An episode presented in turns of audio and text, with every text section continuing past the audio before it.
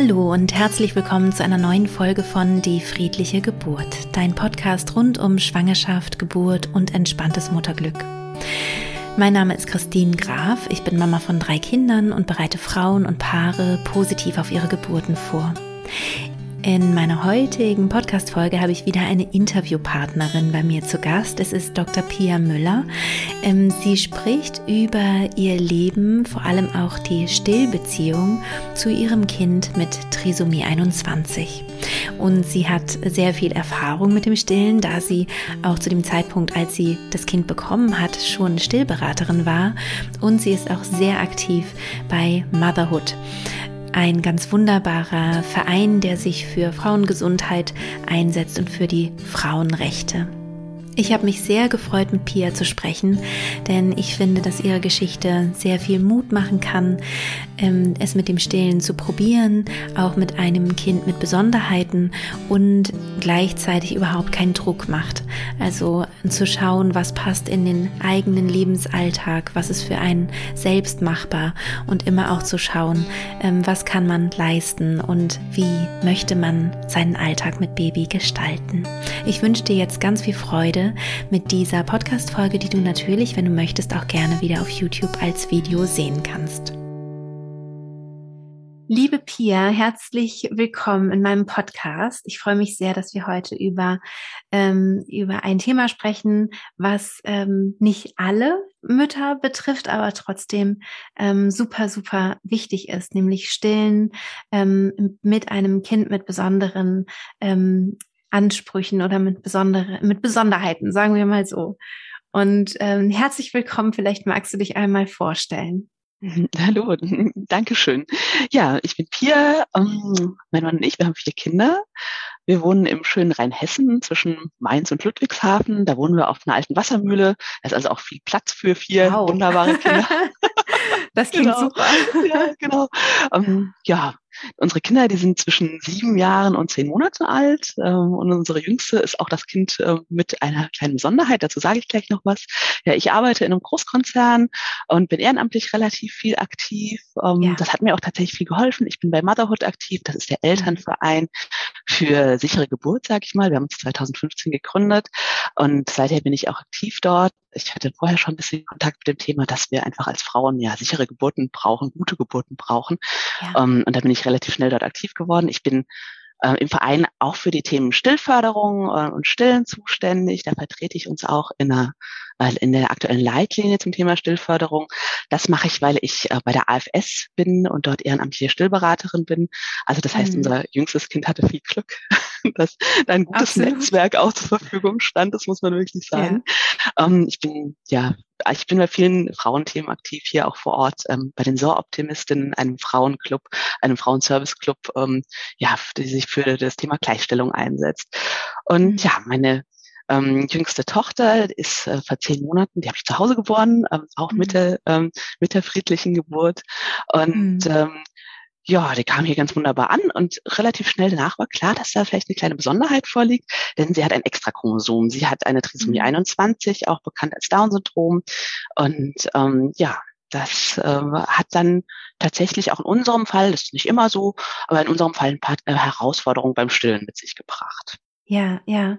Ich würde gerne noch mal einhaken, äh, ja. liebe Pia, ähm, wie das für dich war, weil du wusstest vorher nicht, dass, ähm, dass dein Kind diese Besonderheit hat.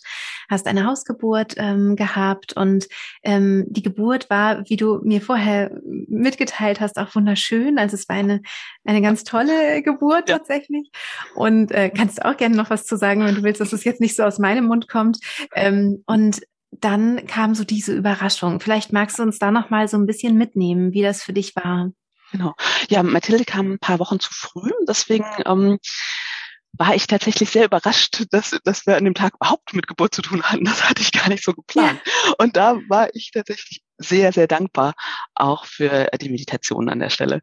Denn mhm an meinem Tag war ein Arbeitstag geplant und eigentlich viel mehr äh, Aktion. Ich hatte eine lange Liste und relativ schnell durch eine gute Meditation bin ich dann noch ähm, in die Geburt gekommen und habe gesagt, so, das machen wir jetzt zu Hause, ist alles gut, es geht allen gut. Und das, deswegen war das vielleicht sogar die schönste Geburt von den, den Vieren. Ähm, ja. ja, Mathilde kam hier gut an. Äh, ich habe sie im Wasser geboren, habe sie rausgenommen. Wir, wir durften uns beschnuppern. Wir haben die U1 gemeinsam mit der Hebamme gemacht. Es war ein fittes Kind, ein waches Kind, ähm, mhm. sie auch gleich getrunken getrunken hat. Von daher, ja, war ich, waren wir erstmal so in diesem großen Glück. Und dann sagte die Hebamme, hm, schau mal hier, ich sehe ein paar Softmarker, die auf eine Trisomie 21 hinweisen. Das sind zum Beispiel mhm. an der Hand äh, die Vierfingerfurche, ähm, also die durchgehende Linie an der Hand, äh, die ein Hinweis auf eine Trisomie sein kann, aber nicht sein muss. Es gibt auch Menschen, mhm. die diese Linie haben, die, die 46 Chromosomen haben und eine sogenannte Sandalenfurche, also eine, eine größere Furche oder ein größerer Abstand zwischen dem großen Zeh und den anderen Zehen.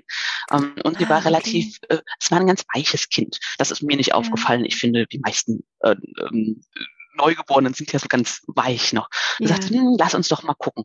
Und in dem Moment hat mich das überhaupt nicht geschockt, weil wir vorher, wir haben es viele Gedanken gemacht. Ähm, mhm. War ja auch die vierte Schwangerschaft, beziehungsweise das vierte, vierte, ähm, vierte Kind, das bei uns angekommen ist. Ob denn eine Diagnostik oder eine Diagnose davor irgendeinen Einfluss auf uns hätte und ob wir dann eine Entscheidung anders mhm. treffen würden. Und da war für uns klar, nein. Selbst wenn wir gewusst hätten, dass sie ein weiteres Chromosom hat, wäre sie sicherlich zu uns gekommen. Und, von ja. daher ähm, haben wir uns gesagt, müssen wir es auch nicht vorher wissen. Dann ähm, ja können, können sie, dann bringt unser Kind das mit, was es mitbringt. Ja. Und das war in dem Moment natürlich eine Überraschung, aber ich bin erstmal ins Bett gegangen und gesagt, ich bin jetzt müde.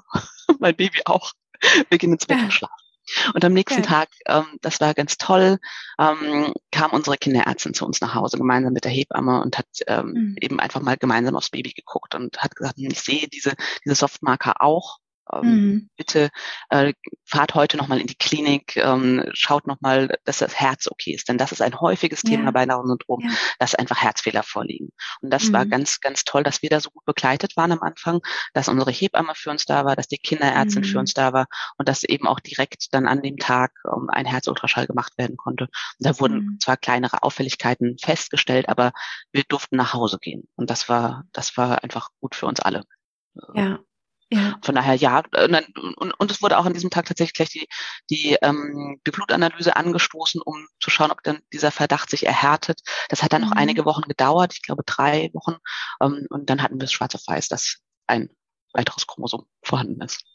Hattest du da irgendwie Angst oder warst du damit so entspannt, wie es jetzt gerade klingt? So entspannt, wie ich da heute bin, war ich damals nicht. Aber es war, ich, ich glaube, es war trotz allem in Ordnung weil, mhm. wir, weil wir uns eben, weil wir vorher die Zeit hatten, uns darüber Gedanken zu machen, was ist, wenn. Mhm. Natürlich wünschten sich wahrscheinlich alle Eltern ein, ein neurotypisches Kind, ein Kind mhm. ohne große Hürden im Leben. Wer, wer tut das mhm. nicht? Ja. Aber dafür gibt es keine Garantie im Leben. Und ja. auch, auch im Leben können so viele Dinge passieren oder, oder es können Besonderheiten vorliegen, die ja. deutlich seltener sind als ein 21. Ähm, Chromosom.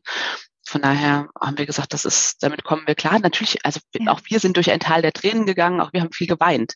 Ähm, mhm. Und hatten vor allem, äh, man stellt sich die Fragen, die sich Eltern stellen, was wird aus meinem Kind, wenn wir mal nicht mehr sind? Ja. Ähm, ja. Wie, was bedeutet das für, für ihr Leben? Was bedeutet das für, für uns als Familie? Aber in der Summe waren wir da relativ schnell damit abgeschlossen und ja, ich würde sagen, an der Stelle geht es uns damit sehr gut. Sie ist, sie ist ganz wunderbar, so wie sie ist. Und sie ist eine große Bereicherung für unsere, unsere Familie und sie ist unser geliebtes viertes Kind. Ja, toll. Ja. Also werde ich ganz rührselig, merke ich. ist einfach so schön, so schön, dich da sprechen zu hören. Das macht bestimmt auch vielen Mut, also die in einer ähnlichen Situation sind oder. Ähm, das würde mich freuen. Ja, ja, das ist mir auch ganz wichtig, dass da ja ähm, viel, viel Mut und Vertrauen ins Leben auch entsteht und so, hm, ohne ähm, natürlich irgendwie was zu äh, forcieren oder ohne irgendwie jetzt jemandem was aufdrücken zu wollen. Es ist natürlich genau. eine sehr, sehr individuelle ähm, Absolut. Geschichte und jeder hat ja seine eigenen Lebensumstände und, und muss dann schauen. Aber es ist einfach schön, dass es bei euch sich Ganz so genau. schön einfügt auf, an diesem schönen Ort, an dem ihr lebt und mit den schon äh, drei Kindern, die schon da waren und jetzt noch dieses besondere vierte Kind dazu. Es klingt einfach sehr, sehr rund und schön. Ja. Genau. Ja. Und wir, wahrscheinlich waren wir da auch in der gleichen Situation wie viele andere Eltern. Wir wussten wenig, was das für unser Leben bedeutet. Und mhm. ich glaube, das ist einfach auch ein wichtiger Punkt, um tatsächlich ja. eine, eine freie Entscheidung treffen zu können, ist beide Seiten, die Medizin, sehr medizinische Seite kennenzulernen, mhm. aber eben auch Familien kennenzulernen, die mit einem mhm. Kind mit, äh, mit äh, Down-Syndrom leben und mal zu sehen, wie sich die Realität darstellt. Und da denke ja. ich, vielleicht können wir da über die nächsten Jahre auch einfach Ansprechpartner sein, dass Menschen zu ja. uns kommen und sich das so einfach mal anschauen, wie das Leben wirklich ist. Also ein toll. Leben. Ja, hm? ja, toll. Also es ist ein, ein tolles Angebot auf jeden Fall. Ähm, ich werde ja auch mal äh, schauen, was ich dann an Kontaktdaten äh, von dir kriege, die ich dann hier genau. auch noch in die Show Notes packe und ähm, genau, dass man dann auf dich zugehen kann, wenn man da vielleicht ja, genau. mal gucken möchte oder mal fragen möchte genau. und so. Ne? Und ähm, das ist ein ganz, ganz tolles Angebot. Ich danke dir, Pia. Ganz toll. Ja, jetzt wollen wir ja über das Stillen sprechen, genau. ähm, dass es da vielleicht ein paar Besonderheiten geben kann. Und vielleicht magst du da mal erzählen, wie es, genau. wie es für dich war ja. oder was du für Erfahrungen gemacht hast. Ja. Auch da, Stillen ist eine ganz individuelle ja. Thematik. Und es ist einfach wichtig, dass man sich mit dem Thema wohlfühlt. Mir war es sehr wichtig. Ich habe meine mhm. drei äh, großen Kinder gestillt. Auch da bei meiner ersten Tochter. Das war ein langer Weg, bis wir ins Vollstillen gekommen sind. Und es hatte ähm, viele Hürden. Das war mit der Grund, warum ich mich dann auch für die Ausbildung als äh, Stillberaterin bei der AFS entschieden habe, weil ich mhm. gerne anderen Frauen helfen wollte. Und noch dazu habe ich immer früh angefangen zu arbeiten und äh, die Frauen, also viele Frauen, die stillen und wieder zurück in den Job gehen, sagen, oh, das jetzt muss ich aufhören, aber das stimmt ja nicht. Es gibt ja Wege und auch rechtliche Möglichkeiten, das abzudecken. Und das war mhm. mir wichtig, ähm, das war die Motivation. Und deswegen war für mich, die Frage hat sich ja gar nicht gestellt. Ne? Das vierte mhm. Kind ist da, egal wie, wir stillen. Und nach der Geburt, in der ersten Stunde, in dieser goldenen Stunde, stellte sich das auch erstmal ganz gut dar. Sie war ein fittes Kind, hat tatsächlich gleich getrunken. Ich habe sie schlucken hören. Toll, da dachte ich, super. Also da haben wir ein Häkchen dran.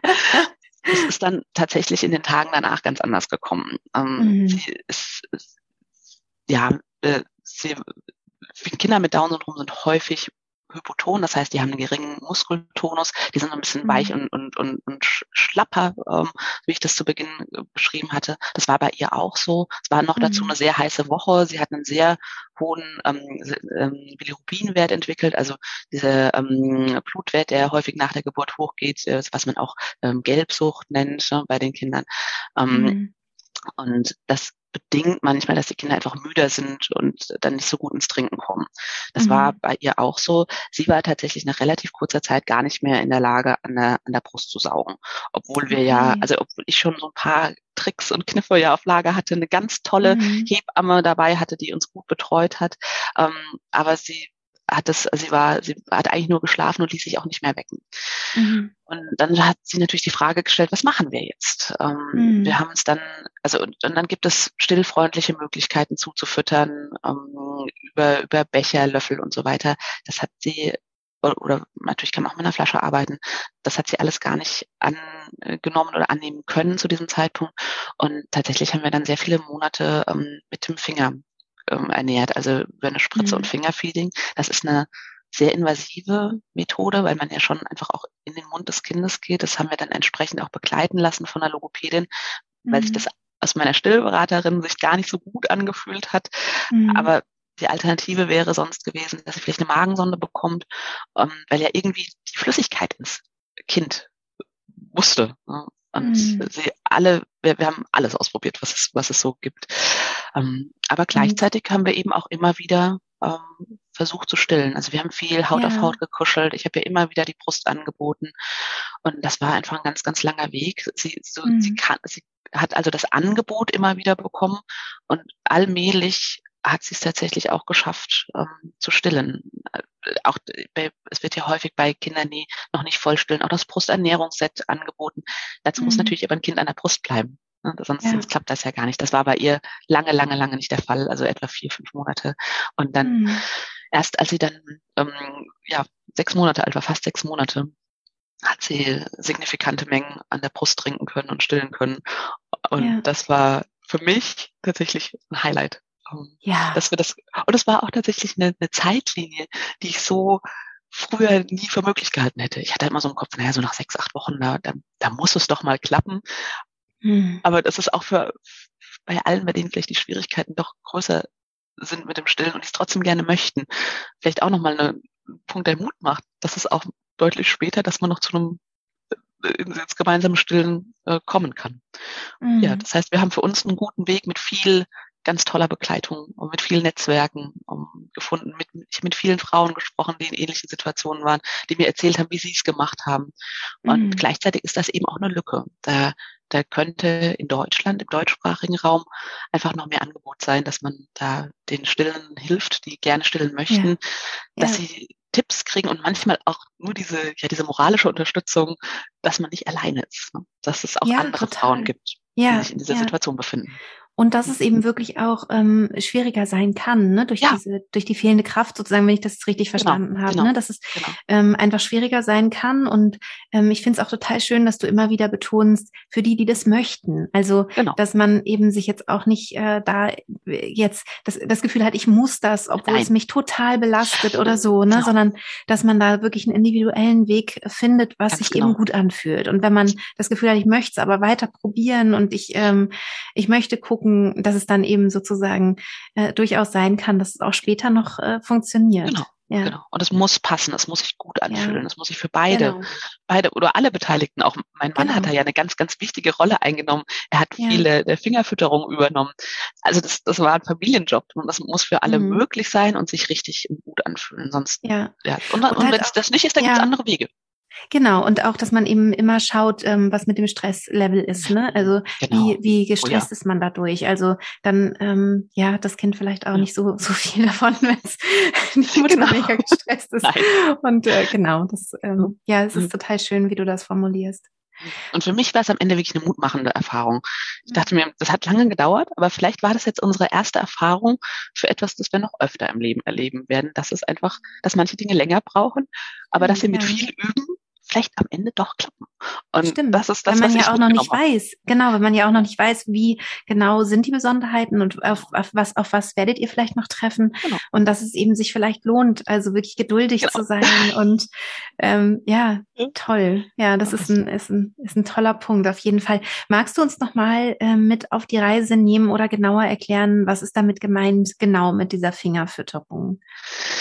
Wie genau. sieht das also, aus, ganz konkret? Was, was mir wichtig war, dass sie, ähm, war, dass sie maximal ähm, Muttermilch bekommt. Das war einfach mhm. mein persönliches Anliegen auch da. Es gibt Alternativen. Aber für mich mhm. war das ein wichtiger Punkt. Das heißt, ich habe Milch abgepumpt ähm, und ich musste ja auch erstmal in diese Milchbildung kommen. Ne? Das, ja, ja. Wenn ein Kind stillt und, und man, oder man das gemeinsam tut, dann regelt sich das einfach über die ersten Tage äh, nach der Geburt gemeinsam ein und da äh, musste eben die, also da hat dann eben die Pumpe hergehalten an der Stelle. Mhm.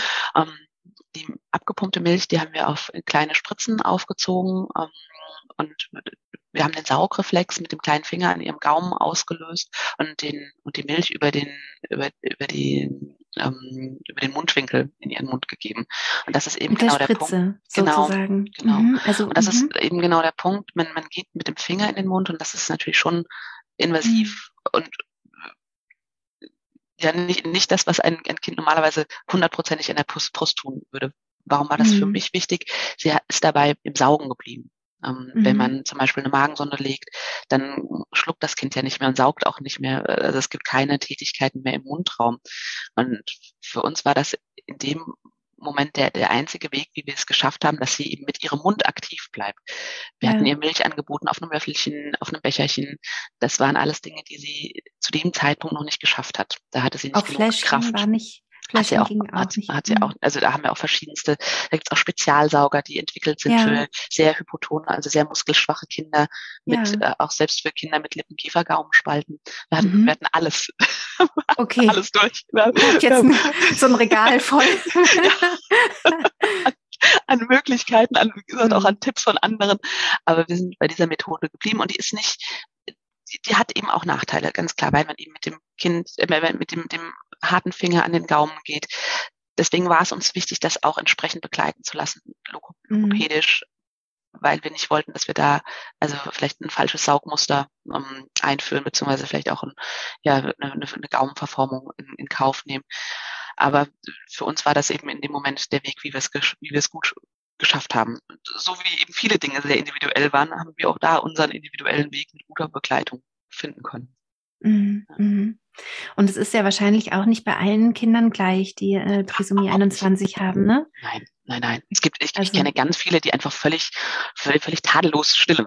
Und ja. wenn, wenn beide das möchten, also die, die einfach an einer Brust sind, so wie jedes andere neurotypische Kind, das klappt hervorragend. Andere Kinder werden mit der Flasche ernährt.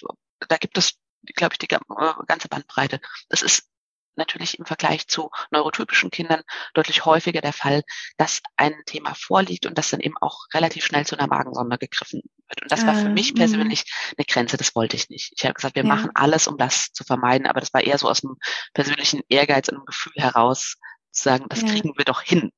Und auch ja. da, ich kann verstehen, auch wenn, wenn das, ähm, wenn, wenn das nicht alle, wenn das nicht in jedes Leben passt. Mhm. Ja, ja, weil man natürlich ähm, da einfach nochmal anders Zeit investiert wahrscheinlich und ja. Nerven und Kraft und ja. Genau. genau. Ja, ja. Ja, es ist echt äh, total spannend. Ähm, gibt es noch was, wo du sagst, ähm, das, das möchtest du gerne äh, noch Familien mitgeben, die, ähm, die vielleicht in einer ähnlichen Situation sind? Vielleicht bezogen aufs Stillen, aber vielleicht auch generell ähm, bei einem Kind mit, mit einer solchen Besonderheit. Ja mein, Eindruck am Anfang war für einen ganz kurzen Moment, dass wir die einzigen Menschen mit einem Kind mit Down-Syndrom sind, was natürlich überhaupt nicht stimmt. Ne? Also, ja. und, und dass äh, vor allem die medizinischen, vielleicht auch ein bisschen oder, oder negativ behafteten Aspekte ähm, überwiegen. Aber das ist nicht der Fall. Es gibt mhm. ganz, ganz tollen Austausch und es gibt eine ganz tolle, ich würde fast sagen, Community, ähm, ja. die sehr herzlich ist und die uns mit offenen Armen aufgefangen hat, die uns Tipps gegeben hat, sowohl in Facebook-Gruppen als auch vor Ort in, in, Austauschgruppen mit Eltern. Das war durch Corona natürlich ein bisschen schwieriger, weil viele mhm. Treffen nicht stattgefunden haben. Aber das ist eigentlich das Wichtigste. Da ist Hilfe. Mhm. Die Menschen, die in so einer Situation sind, die Familie, die ein besonderes Kind bekommen.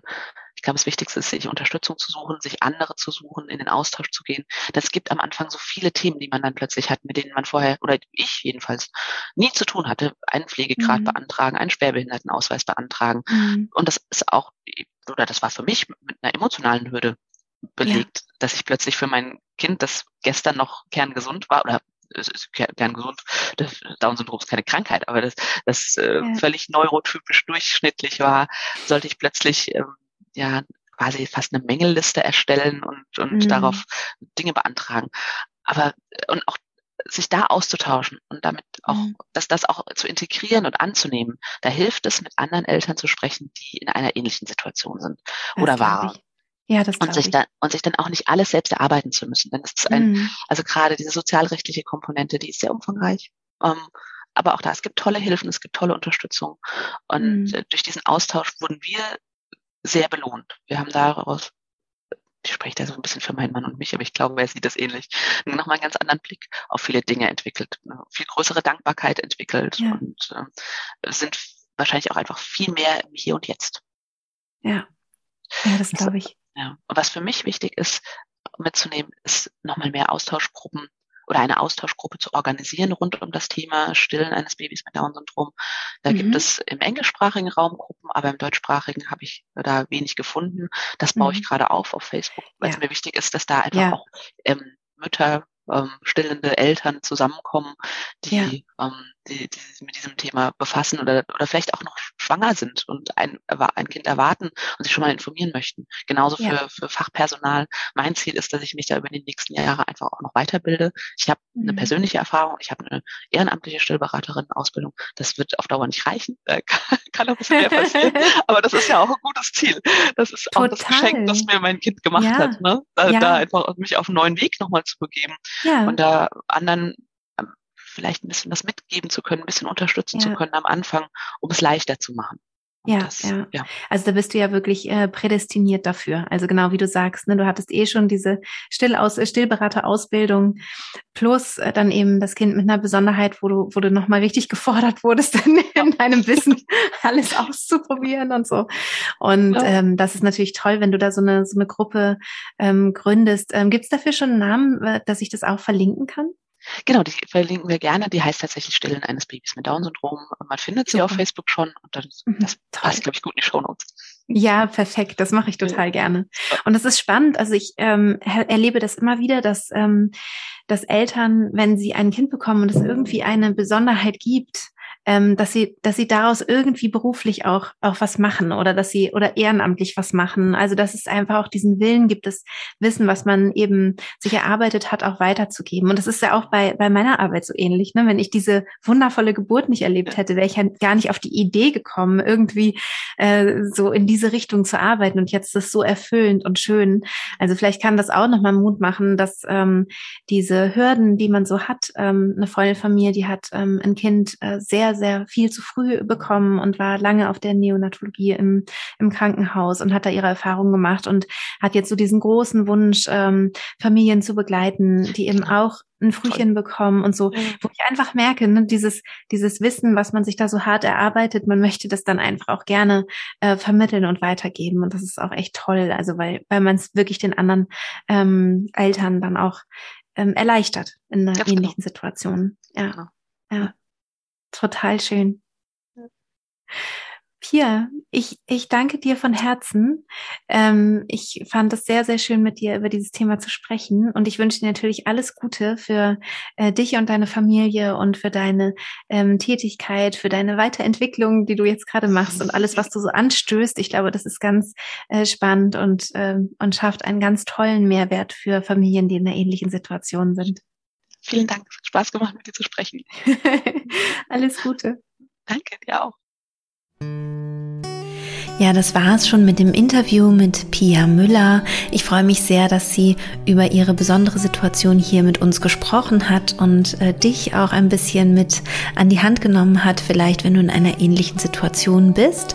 Und ähm, ich möchte nochmal auf eine Sache äh, hinweisen. Es ist nämlich so, dass wir einen Adventskalender haben auf Instagram. Und wenn du mir auf Instagram noch nicht folgst, dann kannst du das gerne nachholen. Ähm, mich findest du unter die.friedlich Geburt und wir haben einen Adventskalender mit vielen, vielen schönen Gewinnen.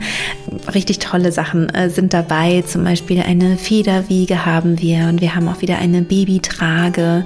Wir haben Online-Kurse von Glücksmama Studio zum Beispiel auch mit drin und vieles, vieles anderes mehr. Und ich ähm, freue mich natürlich, wenn du Lust hast mitzumachen. Und wie gesagt, du findest mich auf Instagram unter die.friedliche.geburt. Und da gibt es natürlich dann auch wieder zur heutigen Podcast-Folge einen passenden Post, sodass du auch darunter kommentieren kannst und uns vielleicht auch mitteilen kannst, wie es dir gefallen hat, ähm, das Interview mit Pia. Und ähm, ja, ich wünsche dir eine entspannte und positive, gut gelaunte Adventszeit. Äh, nimm Stress raus, wo auch immer du Stress finden kannst. Ähm, versuche es dir so leicht wie möglich zu machen in dieser Zeit. Und ich wünsche dir von Herzen alles Liebe. Deine Christine.